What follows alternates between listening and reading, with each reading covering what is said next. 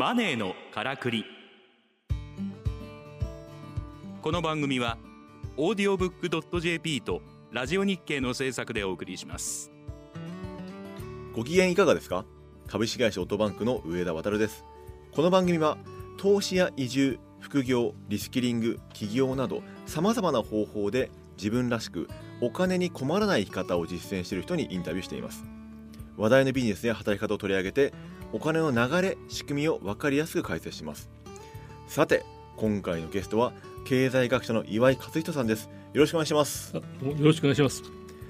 岩井和人さんは貨幣論や金融政策に関する研究を行う経済学者です。現在は神奈川大学特別招聘教授。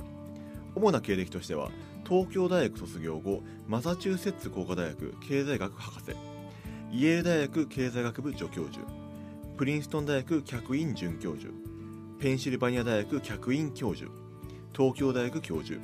国際キリスト教大学特別招聘教授などを歴任され2007年紫綬褒章を受賞。2009年4月ベオグラード大学名誉博士号。2015年12月に日本学士院会員。2016年10月には文化功労者にも選出されていらっしゃいます。岩井先生あのもう岩井ゼミ出身者としてはですね、はい、今日この あの番組でお話しするのすごい楽しみに僕しておりましてですね本当に。いやいやあの私も自分のあのゼミの学生がですねこういうふうにあの活躍してくるのは非常に嬉しいと思ったんですけど、まあ、ただゼミの学生って言っても上田君はですね結局あの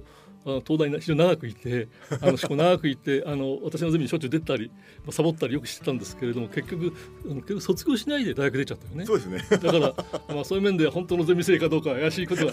私も上田君にちゃんとした単位を上げてないんで すね。あのただまああのちゃんと卒業生名簿には載ってるので、はい、あのその面では正式のメンバーされてただ非常に非常にまああのそういう形であのあのこういうあの実業界にあのちゃんとやってくれたっていうのは非常に嬉しいと思ってます。ありがとうございます。はいそんな岩井先生にですねお知らせだとじっくりと話を伺ってまいります。さて岩井先生今年の3月にですね平凡さんから漫画会社これからどうなのかを出版されましたと。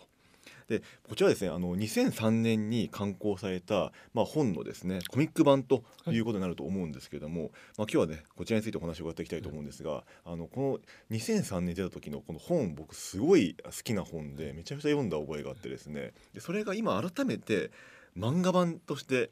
で出る20年前のが漫画版として復刻されるって、結構なかなか珍しいパターンかなと思うんですが、なぜ改めて今この時代に漫画版を出そうと思われたんですか？そうですね。あの、まあ、あの大雑把に2つの理由があると思うんですけど、はい、1つはあの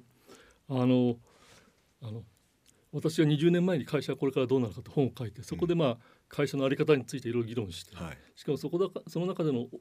主な主張っていうのは会社は必ずしも株主のものではないと、うん、株主の金金儲けの道具じゃないと。手段じゃないということを主張したわけですけど、うん、そのそれは私も私はそれを理論的にねあのあの一応証明したという、はい、思ってるわけです。まあ、あの非常にあの本の内容はその理論的じゃなくてあの非常にこうあの一般向けに書かれたんですけど、うん、ただその内容はあのその株株主は必ずしも会社のものじゃあの会社は必ずしも株主のものじゃないという、うん、そういう私が会社はこれからどうなるかで述べたことっていうのはいまだに正しい、うん、理論的で理論的ですからいまだ正しいと、うん、その正しい理論をもう一回まああの世間に問うというのが一つです。ただあのその背景にはさらに二つあって一つは、はい、あの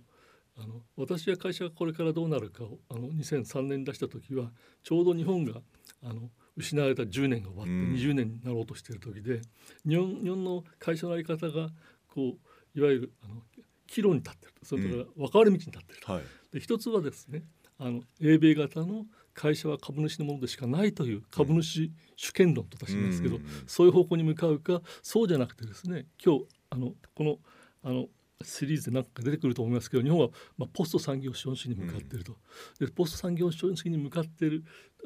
に向かう会社にするためには、うん、そういう逆に言うと株主主権論、うん、会社株主のものであるという考えから逆に離脱しあの離れなければならないという、そういう2つの道があったんですね。で私はあの会社これからどうなるかっていうのをあの書いた時には、まあ、これを書けばあのある面で自然にあの日本のあの会社の在り方は、うん、あのあの会社は株主のものでしかないという考えではなくて、うん。もう少しポスト産業資本主義にふさわしい人間、あの人間のあの能力を非常にうんこう重視するような会社の在り方に変わっていくと思ったんですけど、うん。残念ながらにこの20年の間に全く逆の方に行ってしまった、うん。そういうあの残念な思い。うん。これがあのあのもう一回発行してあのもう一回あのあの前20年前に喋ったことを、うん。書いたことをあの改めて世間に問おうとうん思ったと。同時にうん。ここで、あの平凡社さんとかそれからあのしあの浦田さんというですねあの、あのそういう企画をやってる人のがこの漫画にしようという話を持ち込んだと。でその動機というのはです、うん。まあ、最初はあのあの漫画なんて私あの実は私は非常に古い世代でうん漫画ってのはもう本当に嫌だったんですね。あの私の最初の反応としてはもう嫌だなと思ったんですけどただまあ一応話を聞こうということで、あのそういう西田さんとか村田さんの話を聞いてるうちに、まああの心を動かされた。うん。でその理由っていうのはもう単純に今いあの若い人が今の若い人、まあ、しかもかなり中年まで含めて、あの今会社であの頑張ってる人うん。今あのこれ自分の会自分の会社どうなるか自分のあの職職はどうなるか自分の働き方どうなるかって考えてる人は、のかなりの割合が実はだんだん本を読まなくなってきた。うん。で本を読まなくなってる人にいかに会社はこれからどうなるかっていう本を読ませるためには、うん。まず取っかかりの漫画でうん。あのとあの漫画でその内容をまあ内容に興味を持ってもらうと、うん。そしてそれを漫画を取っかかりにしてまあ本を読んでもらい。うん。でできればそういうあの今日本があのあの私は20年間に少し間違えた方向に向かっていると思ってるんですがその間違えた方向をまあから、まあ、少しあのより正しい方向に向かってほしいというふうに思っている。うん漫画っていう媒体がやっぱりあの普段本を読まない人も含めて読めるようになったっていうので、まあ、そこはすごいあの読者層を広げたなっていうのははい。イメージはやっぱり思いましたね。そうです。ね、ん。あのやっぱりそのあの私もだから漫画に抵抗あったんですけどでも、うん。あ漫画はあの私の本は原作私は原作者で、うん。実際はあのあのあの星井さんというのがシナリオを書いて、うん。大前さんがそのあの絵を描いたわけですけど、それがまああの私も見てあの非常にうまくできてるんでですね、あのまああのこれだったらやっぱ本当にいいなと思って、うんうん。あの本当にあの安心しました。はい。はいいや僕もあの拝拝読して非常に面白く読ませていただいたんですよね。でその岩井先生がその会社これからどうなのか今までやっぱり経済学者として、はい。こう貨幣論とか、はい。そういうのをすごいやってこられたじゃない。い、やあのマクロ経済とかですよね、はい。やってこられた中で会社っていうテーマを取り上げたってのはどういったきっかけだったんですか、あのこれも2つあってですね、うん。一つはまああの先ほど経歴をあの述べていただいたんですけど、はい。私はあの1980あのあの9年から88年から9年にアメリカであの2年間それ前もアメリカ長かったんですけど一度日本に戻ってそれからもう一度アメリカに戻って、うん。そのプリンストン大学とペンシルバニア大学であのあの日本経済論という授業を持たされたんですね、うん。そこで客員教准教授客員教授だったんですけど、うん。でそこでまあ日本経済をですねについてつまり日本のことをほとんど何も知らないですね、うん。あのあのアメリカの学生、あはい。のアメリカに留学しているあの発展途上国の学生なんかに教えたわけですけれども、でそういうで特にあの発展途上国の当時はそう日本はジャパンアズナンバーワンと言われて、うん。日本経済は日本の会社の在り方は世界の憧れの的だったら今から思うとびっくりするんですけど、でそういう人たちに日本の会社の特徴を教えるときに、日本の会社っていうのがですねの特徴が日本の文化とか歴史によって完全に決められてしまうということを教え教えたとしたらですね、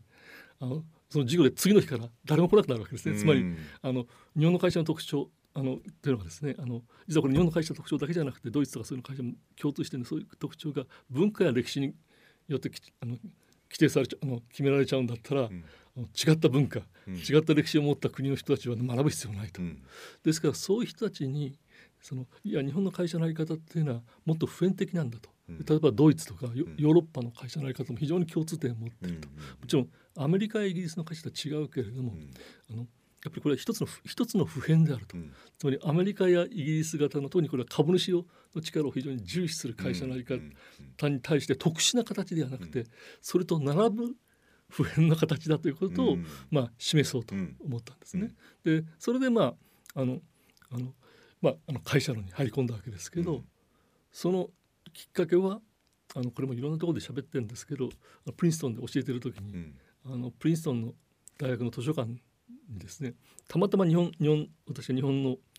あの日本語の本があるあのうん。場所に行って、うん。そこでたまたま手にし目にした本があの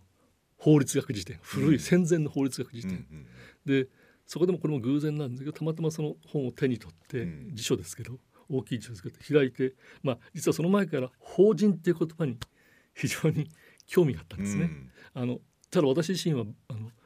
経済学部を出て法律は嫌いだったんで法律の授業一つも取ってなかったんで、うん。法人っていう言葉は気になってたんだけどその意味はよく知らなかった、うん。それでそれをちょっと調べようと思ってページを開いて、ん。法人っていう項目を開けるとそこに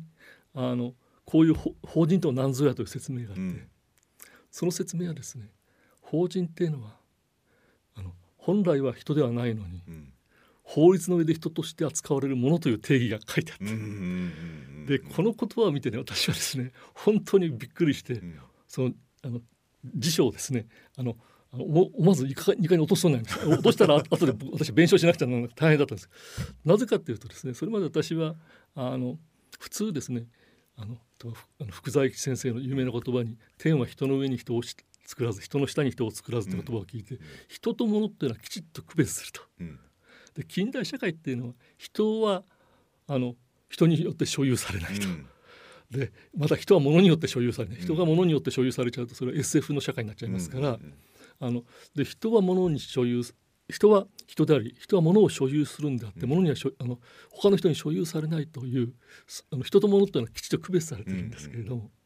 とは法人っていう言葉はですね法人っていうのはあの皆さん身近にあって会社も法人だしあの私は大学に勤めてますけど神奈川大学これも学校法人だし、あの今いろいろ揉めてる宗教も宗教法人だし、それから後から出てくる NPO これも NP 法人法人、法人ってみなあの我々が日常的にあの常に接してるしその中で働いてる人ほとんどの人だと思うんですけど、その法人っていうのが実は人であってものであるといううん世にも不思議な存在だということに初めて気がついたんですね。なる。ほどですね。でそそそういう意味で一方で日本経済論日本の経済の特徴をあの日本人以外の人に教えるということで何かこう会社の在り方についていろいろ考えたところうん。と,、と同時にそこでこの世の中に法人というものがあってしかもそれは我々が日常的に接している。うん。しかしそれは非常に不思議なものだと。うん。いうことに気がついてそこからある面で研究にのめり込んでうん。法人論。をあの書いたとことなんですね。法人論そして会社論を書いたいやなるほど。ありがとうございます。もうすごい話が面白くて どんどんどんどん聞いていきたいなと思いますが。はい。あのまた次ですね引き続き聞いていきたいと思います。今回のゲストは岩井和人さんでした。どうもありがとうございました。どうもありがとうございました。はい